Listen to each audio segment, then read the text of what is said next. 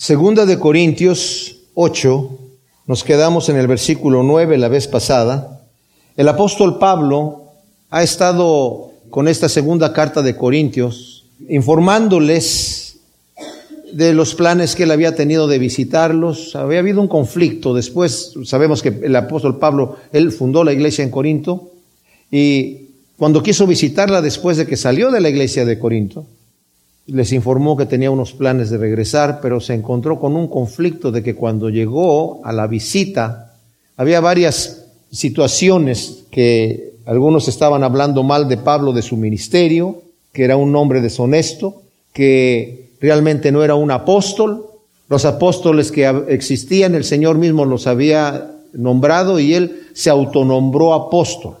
Entonces había un conflicto de personas que llegaban ahí descreditando su ministerio y más adelante en esta carta, Pablo tiene que defender su ministerio, de hecho.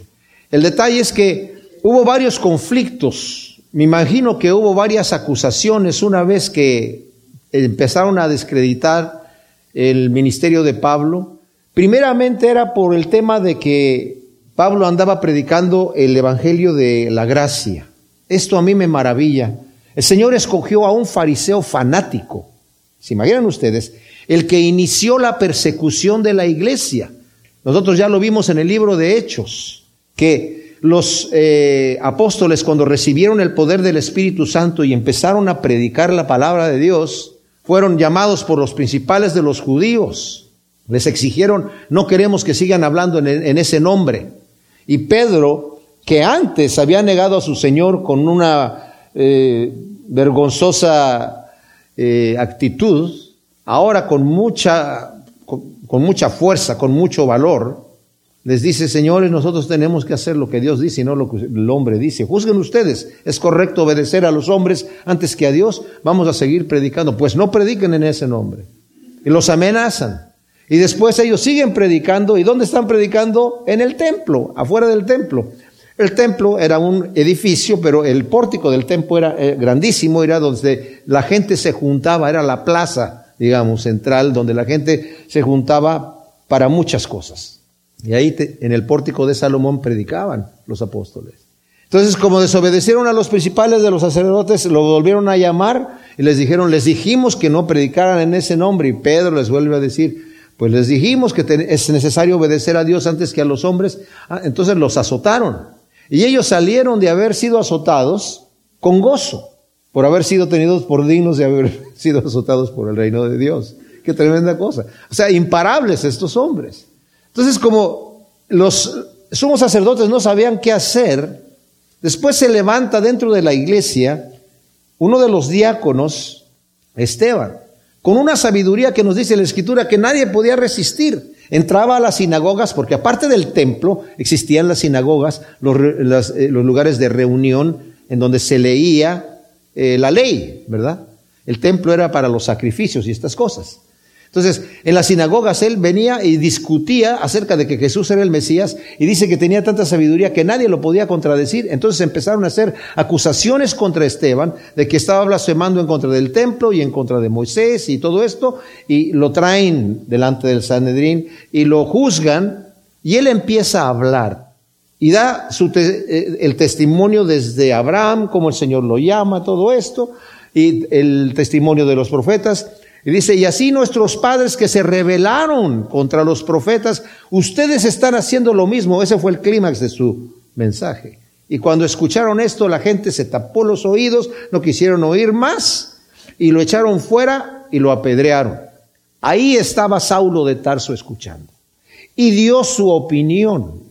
Dice que él puso su voto, más adelante le dice al rey Agripa, cuando los mataban yo di mi voto. Él era parte del Sanedrín en ese momento y dio su voto. Pero no solamente hizo eso, sino que después fue a los principales de los sacerdotes y les dijo, señores, ustedes que no están haciendo nada, están muy pasivos, están enojados de que se esté predicando en este nombre, denme cartas, yo me encargo, yo voy a ser el terrorista, yo voy a ser el que va a ensuciarse las manos con sangre.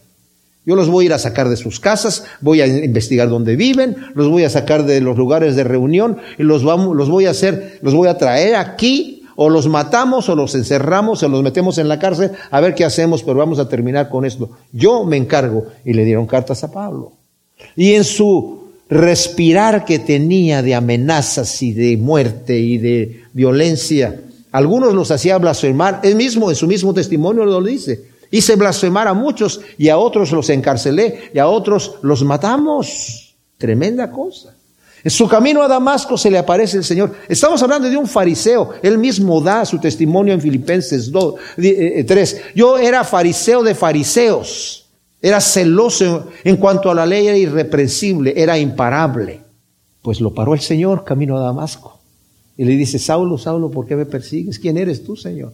Yo soy Jesús, a quien tú persigues. O sea, Saulo no estaba directamente persiguiendo a Jesús, pero al estar persiguiendo a su gente, a sus hijos, a su iglesia, lo estaba persiguiendo a él. Entonces Pablo tiene un encuentro personal con Cristo Jesús. Se le aparece el Señor camino a Damasco. Sabemos que la escritura nos dice que la luz era tan brillante que sobrepasaba la luz del el mediodía, que en ese momento era del sol.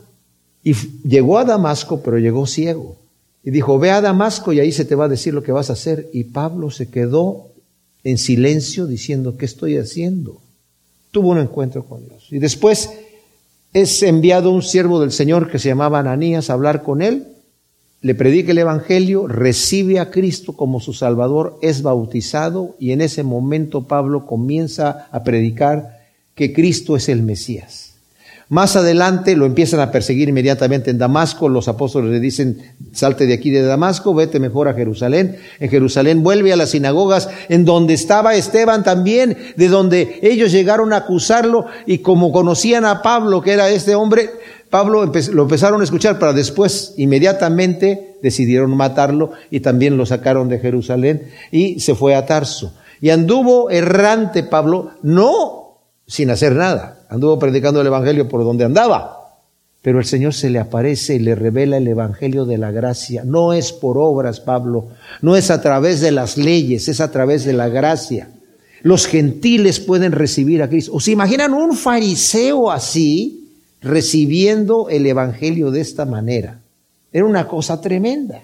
Entonces, una vez que ya tiene esta conversión el apóstol Pablo, y que es el, el digamos, el, el Señor le encomienda el ministerio de los gentiles e incluso le dijo a Ananías, este siervo que fue a, orar por él cuando estaba en Damasco, y Ananías le empezó a discutir, Señor, tú sabes que este es un terrorista, mira, no te preocupes, eres un instrumento escogido mío.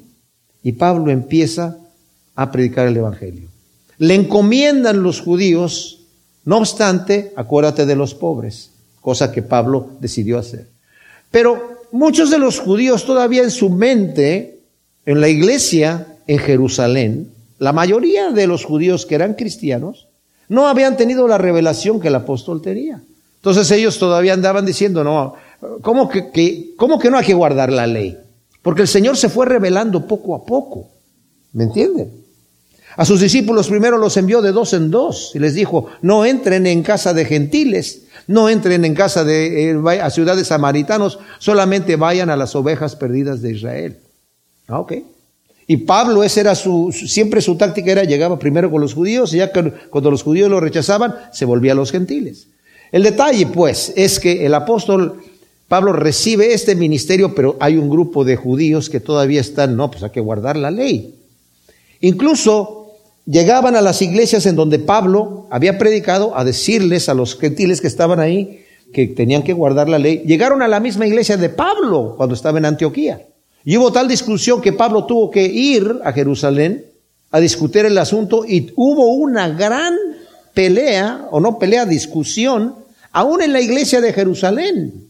¿Cómo que a los gentiles? Al mismo Pedro cuando fue a predicarle a Cornelio lo llamaron. ¿Qué estás haciendo tú entrando en una casa de los gentiles para llevar el Evangelio?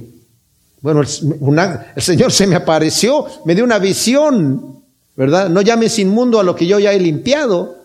Y me mandó allí. Y todavía cuando entra a, a Cornelio le dice, ustedes saben qué tan abominable es para un judío que entra en la casa de un gentil. ¿Se imaginan ustedes que llegue alguien así a su casa? Abre la puerta y dice, tú sabes qué abominable es para mí entrar en tu casa, pero aquí voy. No, mejor quédate afuera. El apóstol Pablo recibe este ministerio, pero había muchos que todavía dudaban de eso. Y aunque muchos fueron convencidos, los líderes de la iglesia en Jerusalén, muchos de los judíos que estaban ahí, todavía no, porque aun cuando Pablo llega allí a dar la ofrenda de la que estamos hablando aquí, que está colectando, todavía le dice Santiago, el medio hermano de Jesús, el que está encargado de la iglesia, le dice, tú sabes que hay gente que está diciendo aquí, Pablo, gracias por la ofrenda, ¿eh? entre paréntesis, pero tú sabes que hay gente que anda diciendo que tú estás predicándole a los judíos que ya no tienen que guardar la ley. Y aquí hay muchos cristianos, hermanos, en la fe, que son judíos y son celosos de la ley. Pablo no andaba predicándole a los judíos que no guardaran la ley, porque el mismo Pablo andaba guardando la ley. Dice, ante los judíos yo me hago judío, ante los gentiles yo me hago gentil. Yo me hago todo a, todos para ganarlos a todos a Cristo y él iba a Jerusalén a pagar ciertos votos y, tenía, cumplía ciertas cosas para que fuera aceptado, ¿verdad? O sea, a Timoteo lo circuncidó porque era medio judío y medio gentil. Dice, para que no haya problema, lo vamos a circuncidar para que él pueda predicarle también a los judíos. A Tito, que era gentil, no tuvo que circuncidarlo, ¿verdad? Entonces, este es el detalle que existe. Pues estos hombres llegaron a la iglesia en Corinto, de alguna manera envenenaron a la gente y se hizo una división. De manera que cuando llegó Pablo a Corinto la segunda vez en su viaje, hubo tal confrontación que él se fue con lágrimas de ahí. Lo vimos en el capítulo 2 de aquí. Y si no quiero regresar otra vez con lágrimas aquí. Y se tuvo que ir. Y se fue. Entonces salió, pero escribió una carta, una carta dura, y el Señor le abrió puerta en Troas para predicar el Evangelio. La carta se la entregó a Tito. Tito la llevó a Jerusalén, digo a, a, Corinto.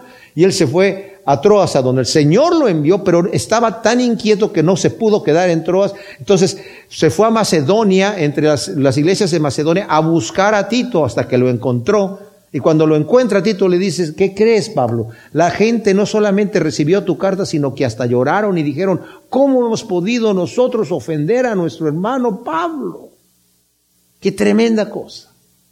Pero cuando Pablo estaba en la iglesia en Corinto, fundándola, él no tomaba dinero de allí, de entre los corintos, porque era un lugar muy rico y no quería ser tropiezo, que la gente lo acusara de eso, pues lo acusaban ya de eso pero él no tomó dinero de ahí.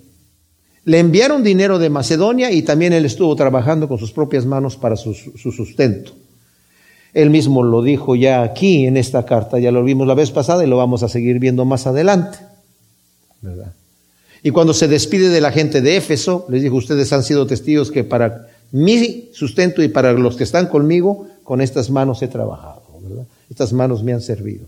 Entonces, el apóstol Pablo se va a Troas, dije, se va después de ahí, no puede predicar el Evangelio, Señor, perdóname, no estoy inquieto, y se va a Macedonia hasta que encuentra a Tito, Tito le dice, recibieron tu carta, muy bien, entonces Pablo escribe esta otra carta aquí, pero el detalle que en su primer visita, como Pablo le habían encomendado que se acordara de los pobres en Jerusalén, ya que el profeta Agabo en Hechos 11 eh, del 25 al 30 había dado una profecía que iba a venir hambre en toda la tierra y sucedió en los días de Claudio, pero también en Jerusalén habían vendido sus posesiones, la gente se habían quedado sin dinero, los cristianos se habían consumido todo, pero aparte como eran ya los estaban rechazando, la ayuda que traían otros judíos de otros lados, que normalmente se repartía en el templo, a los cristianos no les daban nada, y muchos se quedaron sin trabajo incluso. Ah, hay una pobreza grande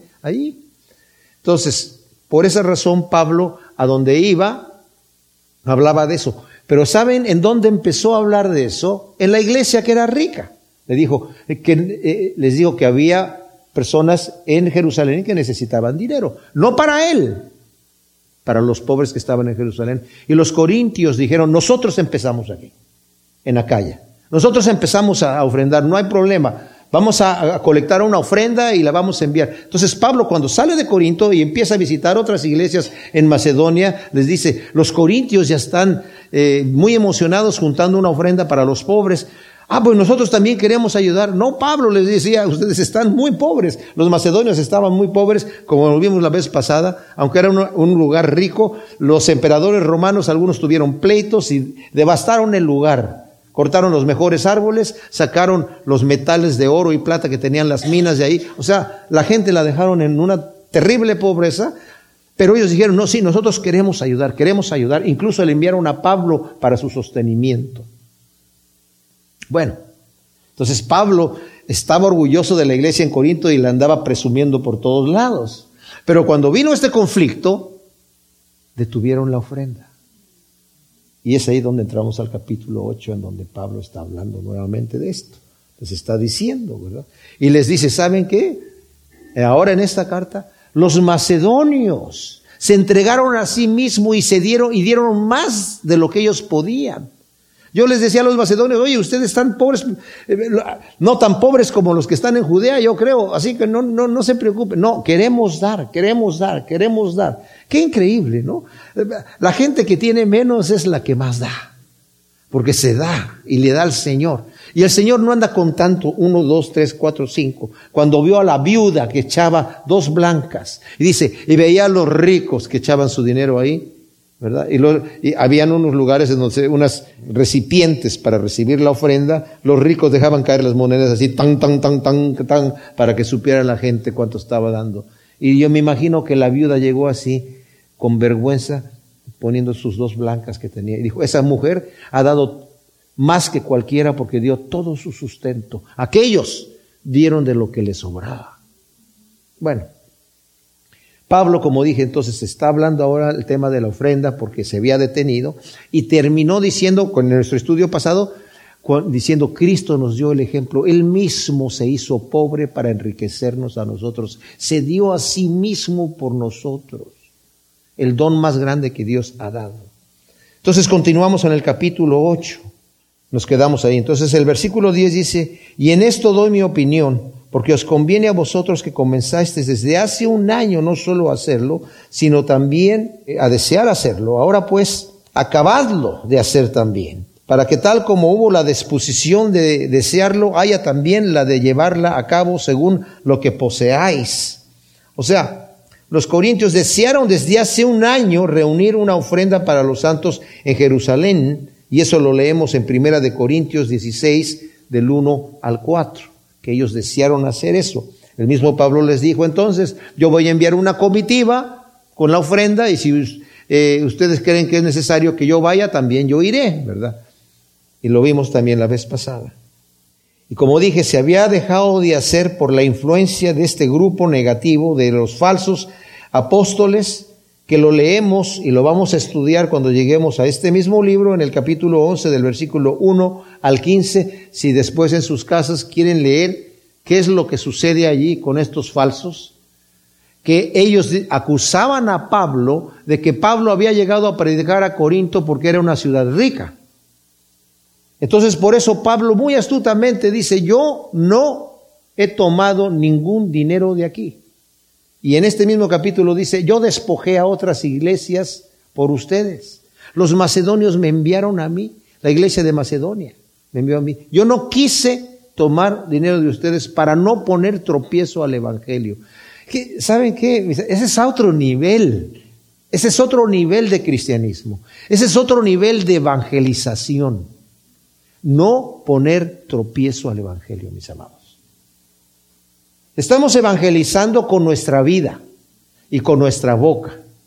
Pero si nuestra vida no dice lo mismo que dice nuestra boca, nuestra evangelización se cae. Somos cartas leídas por la gente.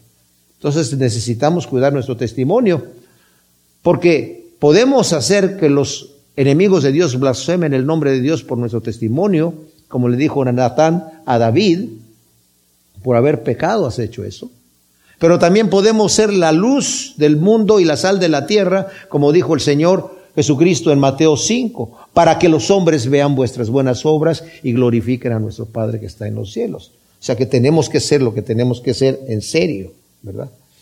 Entonces, Pablo está reanudando la, la, cosecha. En el versículo 12 dice, porque cuando hay prontitud de ánimo, se acepta según lo que uno tiene, no según lo que uno no tiene, no para que haya alivio para otros y estrechez para vosotros, sino para que en esta ocasión vuestra abundancia supla la escasez de ellos, a fin de que también en otra ocasión la abundancia de ellos supla vuestra escasez, de forma que haya igualdad, como está escrito, el que recogió mucho no tenía más y el que poco no tenía menos. O sea, Dios acepta la ofrenda, mis hermanos, cuando hay prontitud de ánimo.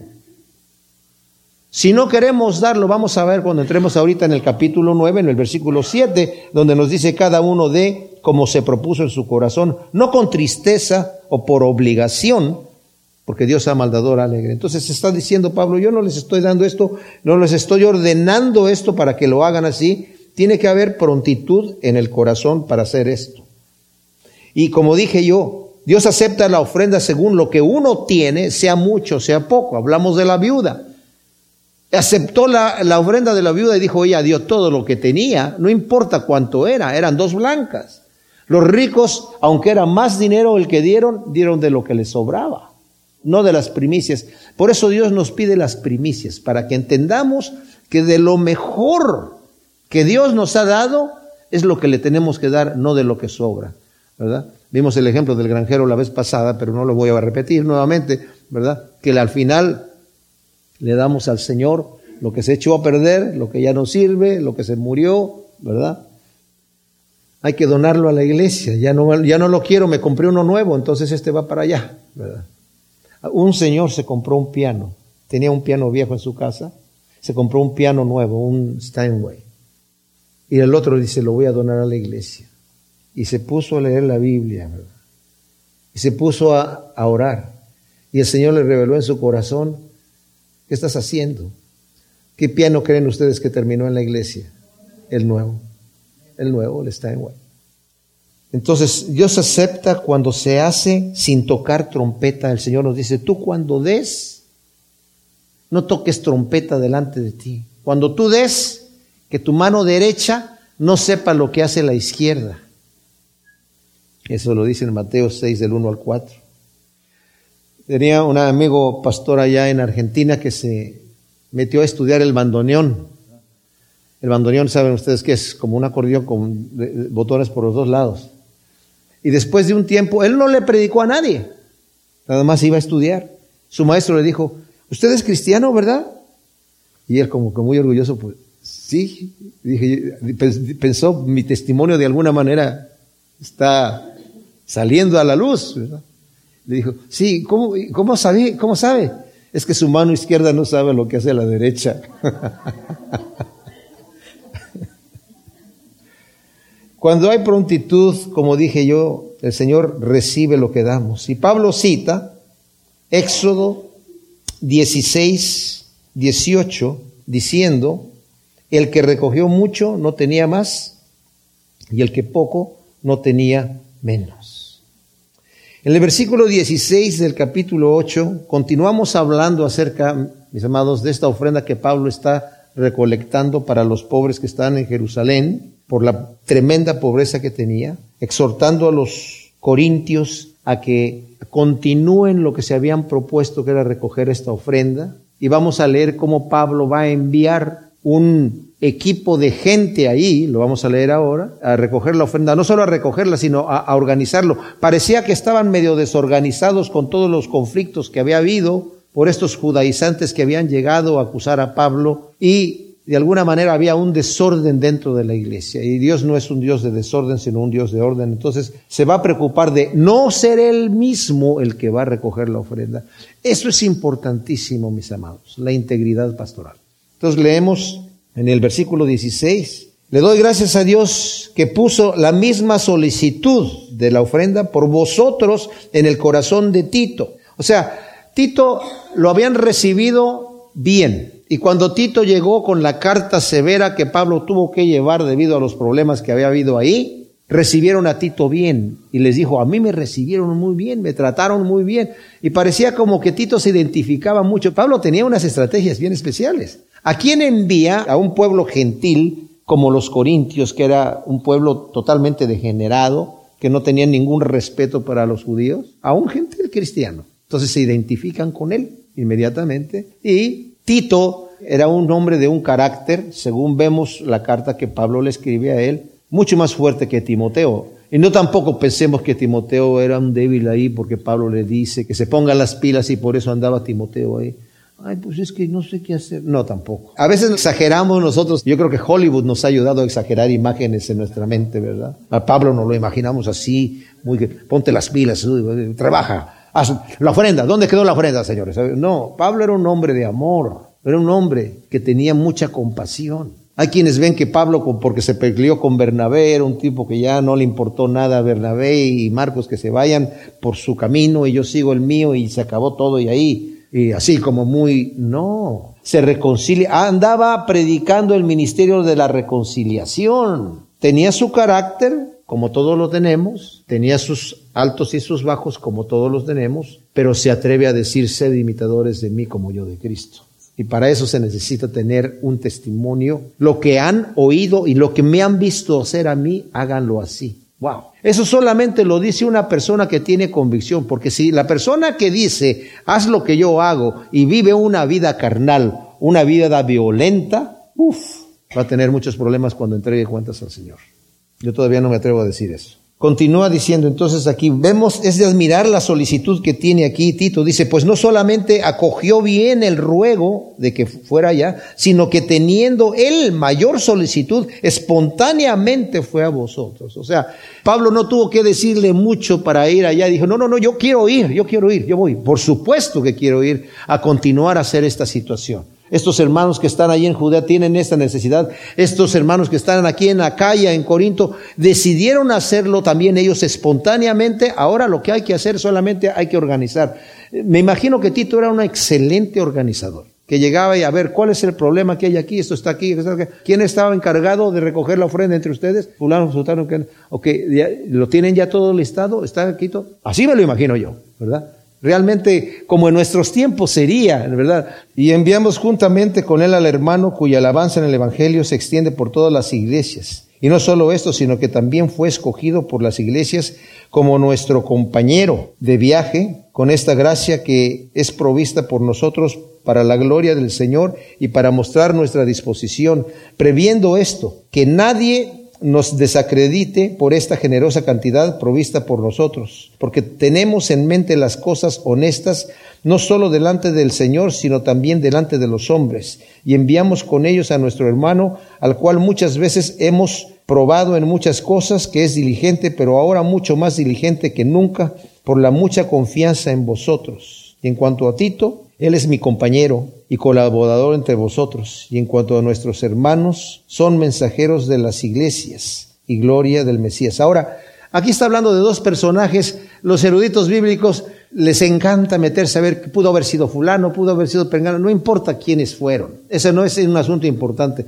Está enviando gente que ellos conocen. Pablo está siendo transparente. Está enviando gente que ellos ya saben que son gente de integridad. Qué bonito es eso. Cuando la gente conoce, estas son personas íntegras. Yo he visto, como les dije la vez pasada, tantas situaciones malvadas de personas que aprovechan en las iglesias para recoger ofrendas porque el Señor les dio ciertos dones. En una ocasión estuve en un evento en donde había un, un pastor que tenía el don de sanidad y sí lo tenía, pero a la gente le decía, si quieres que el Señor te sane, tienes que dejar todo lo que traes, si quieres el milagro. ¿Dónde está eso en la escritura? Es terrible lo que uno ve. Y por eso la gente cuando se habla de dinero siempre pone un escudo y dice aquí, no quiero que me hablen de esas cosas porque ya sé a dónde van. Me estoy metiendo en terrenos peligrosos, pero bueno, está enviando a gente porque es necesaria la transparencia ministerial, mis amados. Es necesaria la transparencia ministerial.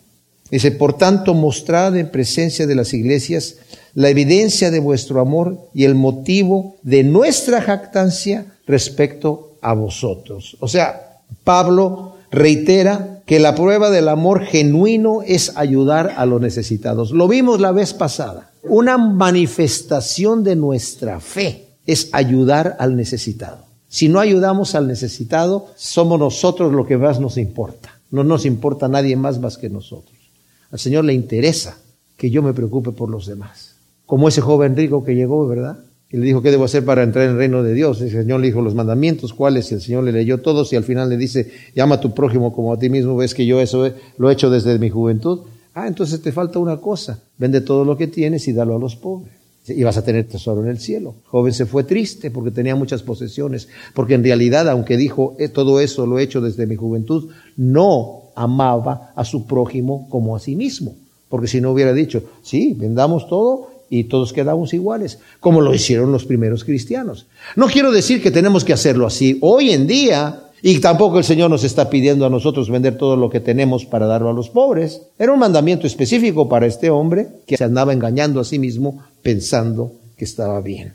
En el capítulo 9 nos dice, porque en cuanto a la contribución para los santos es por demás que os escriba, pues conozco vuestra disposición de la que me glorío por vosotros ante los macedonios, porque Acaya se ha preparado desde el año pasado y vuestro ejemplo estimuló a la mayoría. Sin embargo, he enviado a los hermanos para que nuestra jactancia acerca de vosotros no quede vacía en esta parte, para que, como os decía, estéis preparados, no sea que si van conmigo algunos de los de Macedonia y os hayan desprevenidos, nosotros seamos avergonzados, para no decir vosotros por esta confianza. Así que tuve por necesario, pues, exhortar a los hermanos para que se adelantaran en ir a vosotros y prepararan de antemano vuestra contribución generosa prometida hace mucho tiempo, a fin de que esté preparada como bendición y no como exigencia. Esto se debería de leer literalmente. Me parece casi necesario seguir escribiendo acerca de esta contribución. O sea, sigue hablando de lo mismo, está continuando el tema, está hablando de la contribución que ellos habían prometido hacer para los pobres que estaban en Jerusalén, cosa que como dije Pablo se había propuesto hacer, pero en sus viajes no lo empieza a mencionar hasta que llega a Corinto, a Calla, que es la parte sur de Grecia, en donde estaba esta ciudad Corinto, que era rica por cuanto era un puerto, el puerto principal. Entonces siempre había gran comercio allí y la gente era muy afluente. Y por eso Pablo se atrevió a decirles a ellos acerca de la gente en Jerusalén. Y después cuando ellos tuvieron tan prontitud de decir, oye, nosotros queremos hacerlo, queremos hacerlo, Pablo. Sí, qué buena idea, podemos ayudar a nuestros hermanos allá. Además, Pablo estaba muy astutamente en el sentido de que eso ayudó mucho a quitar la barrera que había entre los judíos cristianos y los gentiles cristianos. Porque sí había una cierta tensión ahí y en el momento que llegan, lo vamos también a leer, que van a llevar la ofrenda a Jerusalén de parte de los gentiles, va a ocasionar que los judíos cristianos digan, wow, qué hermanos tan queridos tenemos entre los gentiles, que se preocupan por nosotros. Estamos en esta condición. Porque les digo, mis amados, en Cristo Jesús las barreras se tienen que derrumbar. No debe haber división de clases. Las hay, desafortunadamente, en muchos lugares. Mi esposa y yo he vivido en situaciones en donde hay ciertos cristianos que nos dicen, oye, pero con esa gente no puedes sentarte a comer. ¿Por qué no? Si es mi hermano y mi hermana en Cristo. Sí, pero, pero, no, no, no. Oye, ¿qué no has leído el Evangelio? No existe tal cosa, no debe existir. Es una porquería ese tipo de división de clases y sobre todo entre los cristianos. No debe existir.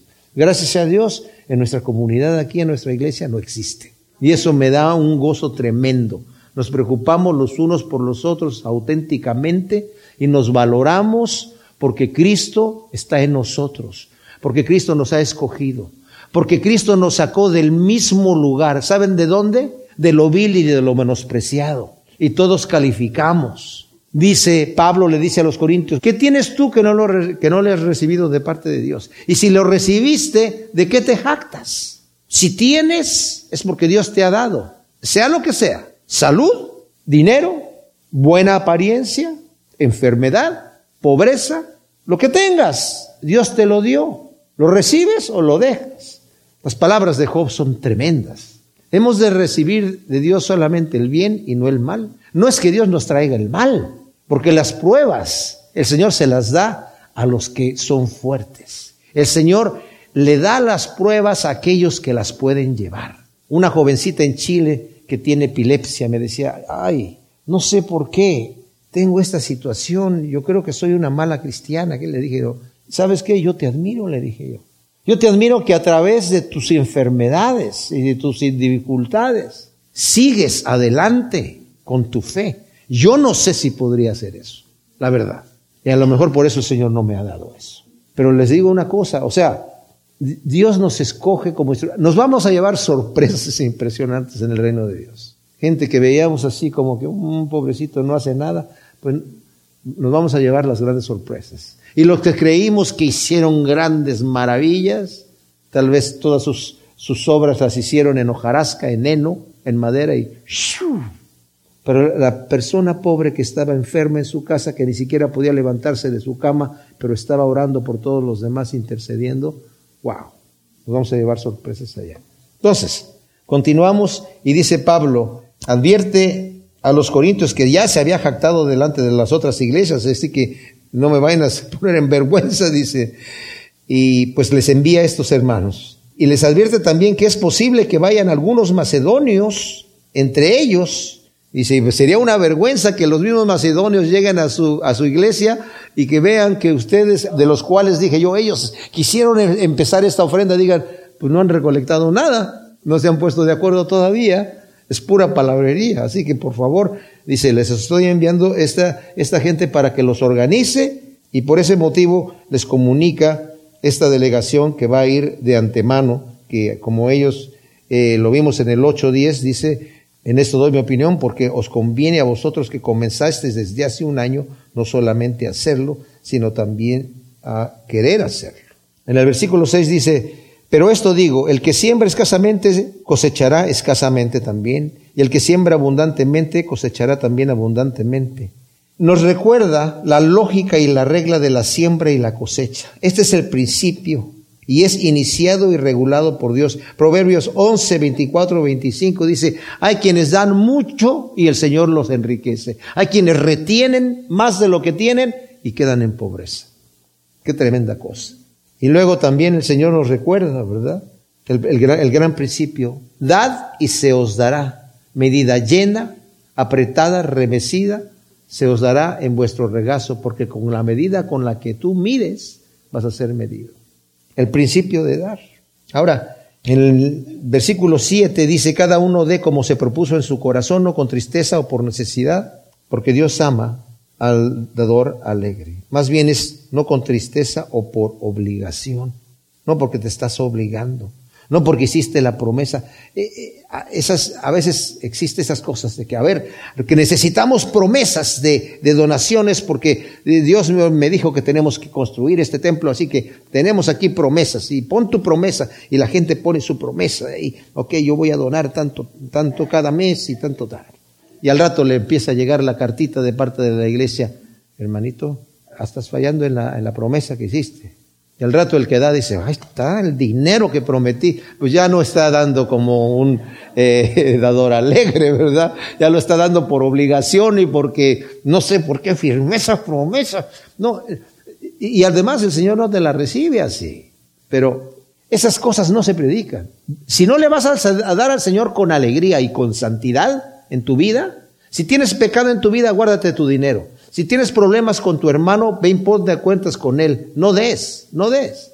Y si, te sientes mal dando porque crees que te están sacando el dinero, quédate con él, gástatelo tú. El Señor me lo dijo eso a mí, se los compartí la vez pasada, en un argumento que yo tenía con el Señor acerca de dar el diezmo. Y el Señor me dijo, ¿sabes qué? ¿No quieres dar el diezmo? No, Señor, es que yo doy lo que, a veces doy, a veces doy ¿Sabes qué? Quédate con tu dinero, disfrútalo, guárdalo.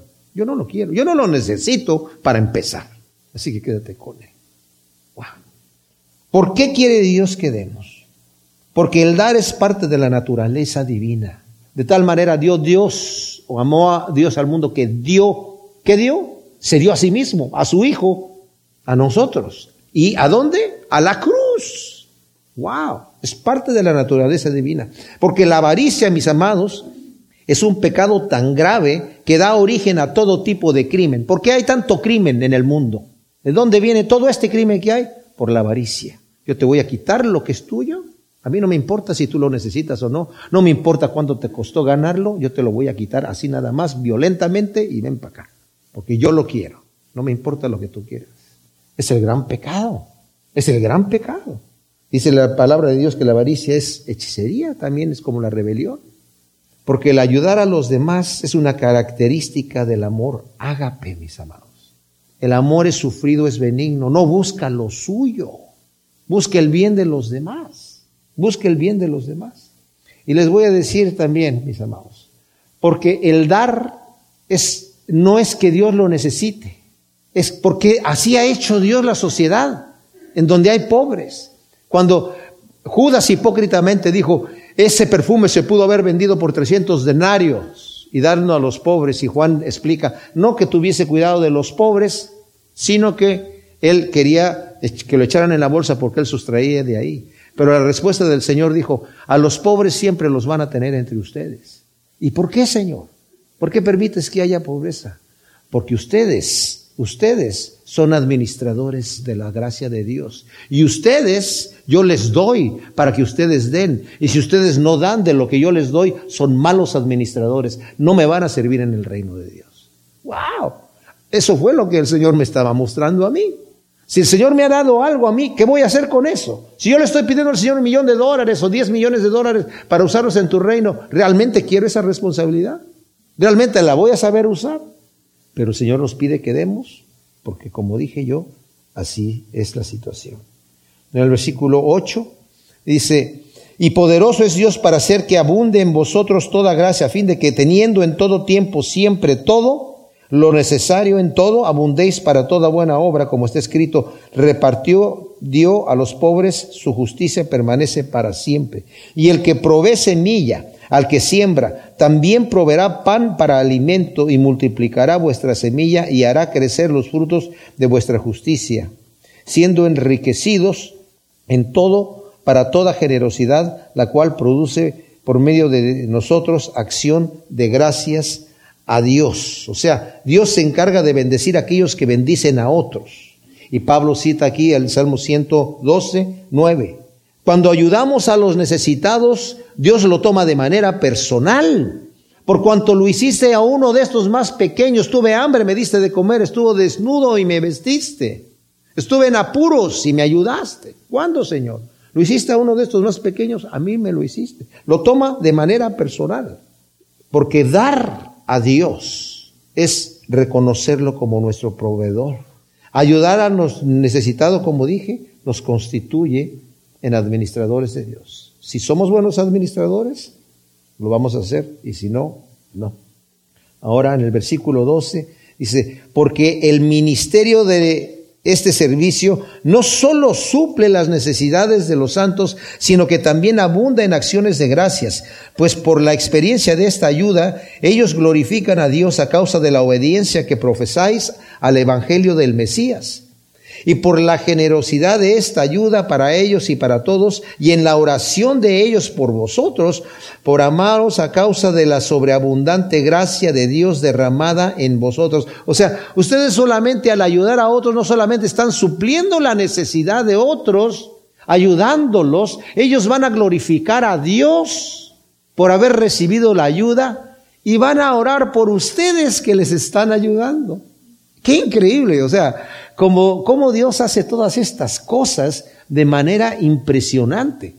La forma en la que Dios ha planeado todo esto es para bendición, bendición, bendición. Si nosotros solamente obedecemos a Dios en las cosas que Él nos dice, es solamente agua que brota para vida eterna, bendición tras bendición. Aún las pruebas, todo lo que sucede a los que aman a Dios, todas las cosas les ayudan a bien a aquellos que aman a Dios. Y termina diciendo, gracias a Dios por su don inefable. Qué tremendo, ¿no? Pablo lo explica más en, en Romanos 8, en donde dice que el, Espíritu de Dios nos da testimonio a nosotros de que somos hijos de Dios. ¿Cuál es el don inefable del Señor? El, el don que no se puede describir. Cristo Jesús en la cruz. Por medio de el cual nos ha hecho sus hijos. Y su Espíritu da testimonio de que nosotros somos hijos de Dios. Y por cuanto somos hijos de Dios, somos herederos de Dios y coherederos con Cristo Jesús. Y al que no escatimonia a su propio Hijo, sino que lo dio por nosotros, ¿cómo no nos dará juntamente con Él todas las cosas? ¿Se imaginan? Gracias a Dios por su don inefable. Pero a nuestra carne le cuesta dar. Y eso es carnal. Es más bienaventurado dar que de recibir, decimos, ¿cómo? Creo que no escuché muy bien. A mí me gusta más recibir que dar. No, porque ¿qué quiere decir bienaventurado? Te vas a sentir más feliz cuando das que cuando recibes. No lo, si no lo experimentamos, si no lo hacemos, no lo experimentamos y no lo creemos. Pero si lo hacemos, lo vamos a experimentar. Y cuando veamos que al que ayudamos está bendiciendo a Dios, porque ha salido de su problema y está orando por nosotros, decimos a Dios, gracias Señor, tu plan es perfecto. Glorificado sea el único Dios, el todopoderoso creador del cielo y de la tierra, nuestro hacedor y salvador, la máxima fuente de amor, el gran dador. Termino con el versículo 25 de la carta de Judas que dice, a él sea la gloria, la majestad, el dominio y el poder por medio de Jesús el Mesías nuestro Señor, desde antes de todos los siglos, ahora y por todos los siglos. Amén. Gracias Señor por tu palabra. Ciertamente, este tema tan difícil del dinero ha tocado nuestro corazón, Señor. Y qué bueno que ya terminamos con él. Pero gracias, Señor, te damos porque ciertamente es algo necesario para cada uno de nosotros, Señor. Porque nos duele y porque ha sido corrompido mucho, Señor. Te pedimos, Señor, que podamos ser sensibles a las necesidades de los demás y podamos darte a ti, Señor, lo que es tuyo, Señor. Porque así tú has querido que sea, nosotros queremos ser obedientes. En el nombre de Cristo Jesús te damos gracias. Amén.